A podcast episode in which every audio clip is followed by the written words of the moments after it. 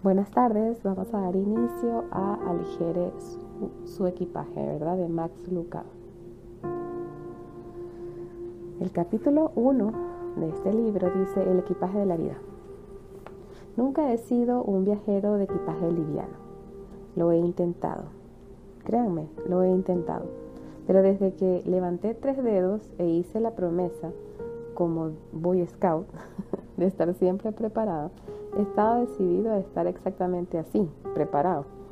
Preparado para un bar mitzvah, la dedicación de un bebé o una fiesta de disfraz. Listo para lanzarme en paracaídas tras líneas del enemigo o participar en un campeonato de cricket. Y si por casualidad me encuentro con el Dalai Lama en mi vuelo y me invita a cenar en el Tíbet, llevo los zapatos de nieve. Uno tiene que estar preparado. No sé viajar con una carga liviana. En realidad hay muchas cosas acerca de viajar que yo no sé. No sé interpretar las restricciones de un asiento súper económico a mitad de precio si viaja miércoles durante la temporada de caza del pato y regresa durante la luna llena en un año en que no hay elecciones.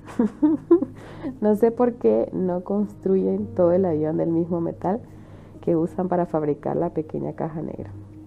No sé cómo salir del toilet del aeroplano sin sacrificar una de mis extremidades en la fauce de la puerta plegadiza.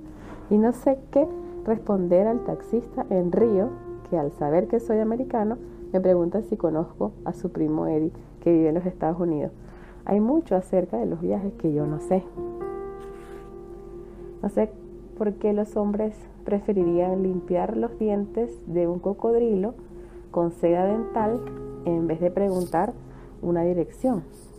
No sé por qué no usan las diapositivas de las vacaciones para curar el insomnio. Y no sé cuándo aprenderé a no comer platos cuyos nombres no puedo pronunciar. Pero sobre todo, no sé viajar con una carga ligera. No sé viajar sin barreras de sin barras de cereal, sodas o un equipo para la lluvia. No sé viajar sin linternas, sin un generador, sino un sistema global de rastreo. No sé viajar sin una caja frigorífica con salchichas vienesas.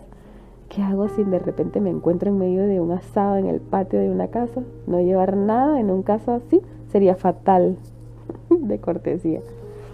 Cada compañía de catálogos de viaje tiene un número de mi tarjeta de crédito. Tengo una plancha que me sirve también para papel, un secador de pelo, del tamaño de un silbato de un entrenador, un cortaplumas del ejército suizo que se expande y se transforma en una tienda de campaña.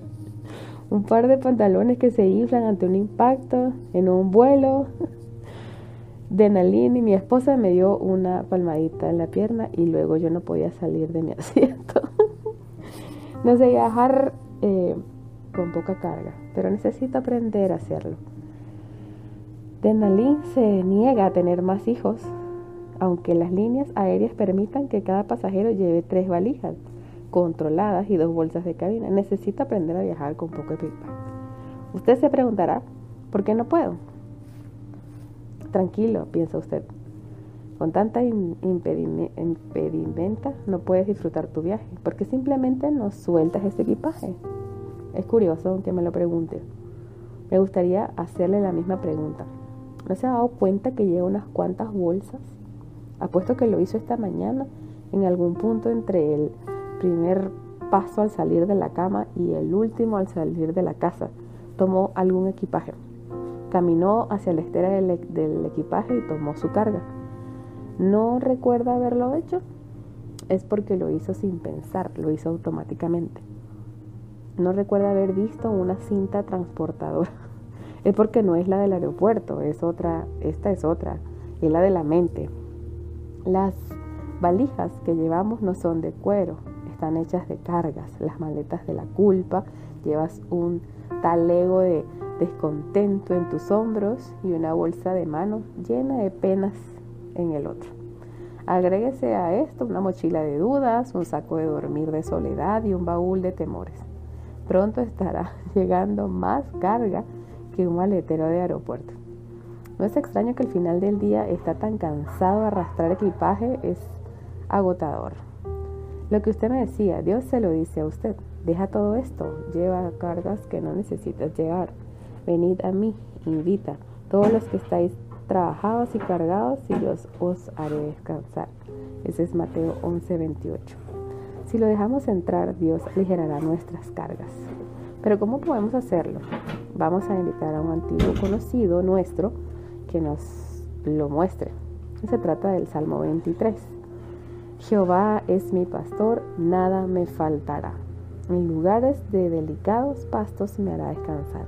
Junto a aguas de reposo me pastoreará, confortará mi alma, me guiará por sendas de justicia, por amor de su nombre.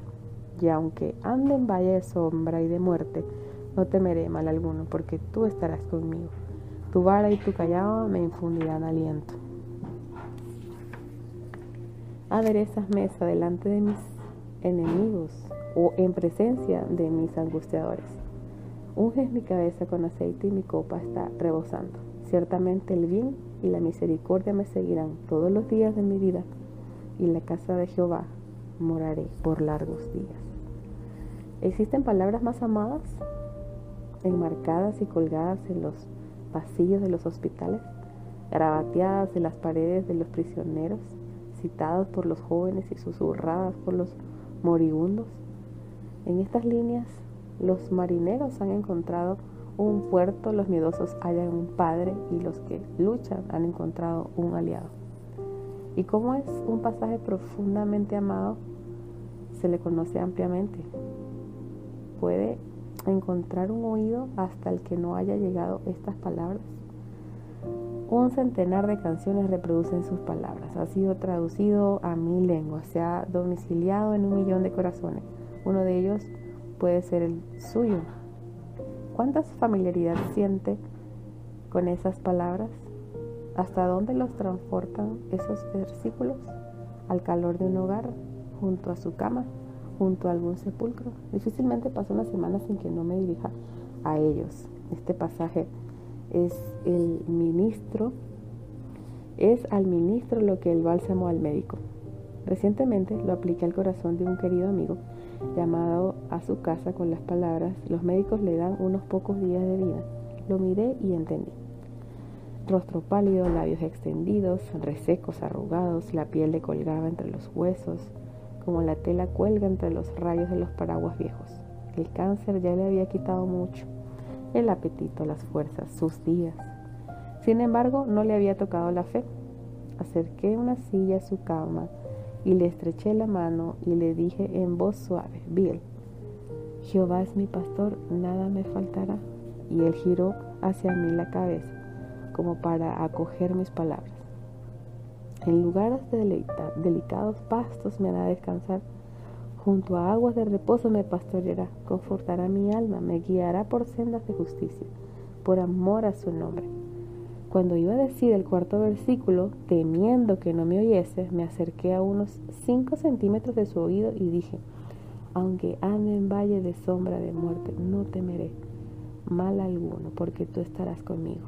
Tu vara y tu callado me infundirán aliento. No abrió los ojos, pero arqueó las cejas. No habló, pero sus flacos dedos envolvieron mi mano, de, de, modo que me pregunté si el Señor le estaría ayudando a dejar una carga, el temor de morir. ¿Tiene usted una carga propia? ¿Cree que Dios podría usar el salmo de David para aligerarla? Aligerar su equipaje significa que encargar a Dios las cargas que usted nunca debió llevar. Porque no intenta, intenta mejor un viaje liviano, hagamos o hágalo por amor a sus seres queridos. ¿Ha considerado el impacto del exceso de equipaje tiene en sus relaciones? Hemos tocado este punto en nuestra iglesia por medio de, de un drama. Se representa una boda en que podemos oír los pensamientos de la novia y el novio. Entra el novio muy cargado con su equipaje por todo el contorno de su cuerpo se pueden ver bolsos. Cada bolso lleva una etiqueta, culpa, ira, arrogancia, inseguridad. Y este tipo está cargado. Mientras espera de pie en el altar la ausencia. La audiencia oye lo que piensa. Por fin una mujer que me ayudará a llevar todas mis cargas. Es tan fuerte, tan estable, tan, tan Y mientras continuaban sus pensamientos, comienzan los de ella. Entra ella con su vestido a la boda, pero como su novio está cubierto de equipaje, arrastra una maleta con ruedas. De un hombro cuelga un bolso y no neceser para maquillaje. En bolsas de papel lleva cuanto pueda imaginar y cada cosa con su etiqueta. Ella lleva sus bolsos personales, prejuicios, soledad, desilusiones. ¿Cuáles son sus expectativas? Escuchemos lo que piensa. En unos pocos minutos y tendré mi hombre. Se acabaron las consejerías, no más sesiones de grupo. Adiós desalientos y preocupaciones. Ya no los veré más. Él me solucionará todo. Por fin están ante el altar perdidos en una montaña de equipaje sonriendo durante la ceremonia, pero cuando llega el momento de dar el beso no pueden. ¿Cómo abrazar a una persona si tiene los brazos llenos de bolsas? Por amor a los que aman, aprendan a ponerlas en el piso. Por amor al ser, al Señor, a quien sirve, haga lo mismo. Usted sabe que Él quiere usarle. Pero ¿cómo podría si usted está exhausto? Esta verdad se me aclaró ayer en la tarde cuando salí a correr mientras me preparaba para correr. Me costó decidir qué debía ponerme. Había sol, pero el viento era helado. El cielo estaba claro, pero el pronóstico del tiempo anunciaba lluvia. Una capa o una casaca. El explorador que tengo dentro prevaleció. Me puse ambas cosas. Tomé mi radio case portátil, pero no pude decidir qué cinta iba a llevar, el sermón o si iba a llevar alguna música. Sí, adivinó, llevé ambas cintas. Para meterme en contacto con mis hijos, llevé el celular. Para que nadie me, lo robara en el auto, puse las llaves en el bolsillo. Como precaución por si se me daba sed, eché unas cuantas monedas también en el bolsillo. Eh, ahora parecía más una mula de carga que un corredor. Había corrido unos 800 metros más o menos, media milla, cuando tuve que sacarme la casaca, la escondí en un arbusto, era clase de peso, le reduce la velocidad, lo que ocurre cuando uno sale a correr vale también por la fe. Dios tiene una gran carrera para usted, para que usted la corra. Bajo su cuidado irá donde nunca ha estado y servirá de un modo que nunca soñó. Pero tienes que deshacerse de todo peso ¿Cómo podría difundir gracia si está lleno de culpa? ¿Cómo ofrecer consuelo si está desalentado? ¿Cómo puede levantar la carga de otros si sus brazos están cargados con su propia carga? Por amor a los que ama, aligere su equipaje. Por amor al Dios que sirve, aligere su equipaje. Por amor a su prójimo, no dice eso, dice por amor a su propio gozo, aligere su equipaje. En la vida hay pesos que usted simplemente no puede llevar.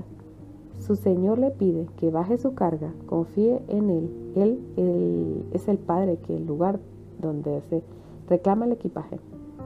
Cuando un padre ve a su hijo de 5 años que trata de arrastrar y sacar del carrusel el baúl de la familia, ¿qué dice el padre? Dirá a su hijo lo que Dios le dice a usted. Deja, hijo mío, yo lo llevaré. ¿Qué le parece si lo tomamos, si tomamos a Dios su palabra en esa oferta? Podríamos encontrarnos más livianos en nuestro viaje. Digamos de paso que he exagerado mis problemas con el equipaje y generalmente no llevo zapato para la nieve. Pero puedo exagerar las promesas de Dios echando toda vuestra ansiedad sobre Él porque Él tiene cuidado de vosotros. Y eso está en 1 de Pedro 5.7. Y así termina el primer capítulo de Aligere su equipaje. Max Lucado nos dejó picados, ¿verdad?